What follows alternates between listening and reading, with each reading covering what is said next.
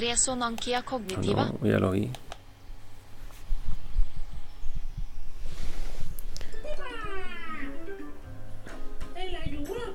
Ya es de noche y Pipa y George deben prepararse para dormir. Pipa, George, ya escucharon al narrador. Deben prepararse para dormir. No, no vamos a dormir hasta que veamos al Ayuwoki. ¿El qué? Al Ayuwoki. Queremos ver a qué hora sale. Pipa, por favor, el Ayuwoki no existe. Ustedes ya se tienen que dormir. Sí existe y no nos vamos a dormir. Ay, le voy a decir a tu padre. Mamá Cerdita va a peinarle a papá Cerdito. Pipa, George, ya vayas a dormir. No, hasta que veamos al Ayuwoki. Ah, el Ayuwoki, vayas a dormir con un demonio. Pipa, George, a dormir. Entonces, A dormir. entonces, yo les quería contar que el sonido es una onda mecánica que viaja por el aire. Los distintos seres vivos podemos escuchar distintos espectros de frecuencia de esta onda mecánica. Por ejemplo, el ser humano puede escuchar entre los 20 Hz los 20 kHz.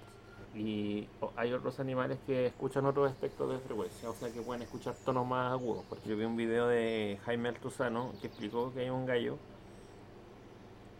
que se llama David Tai, no sé si se pronuncia así, Tai o Tai, no sé, David Tai, que inventó o que se puso a investigar cómo hacer música para gatos. Se investigó los distintos sonidos que, le gustan a los gatos. Digo, bueno, primero que nada el espectro de frecuencia que escuchan los gatos, los timbres de sonido que, que- que están acostumbrados a escuchar los gatos, los distintos sonidos que escuchan los gatos y también el hecho de que los gatos no escuchan cuando están en el vientre materno no escuchan el corazón de su madre. Por ejemplo, ese tipo de cosas se fijó para organizar y componer esta música. Está especialmente hecha para gatos. Entonces, quería que escucharan un poco de eso para que vieran qué les parece.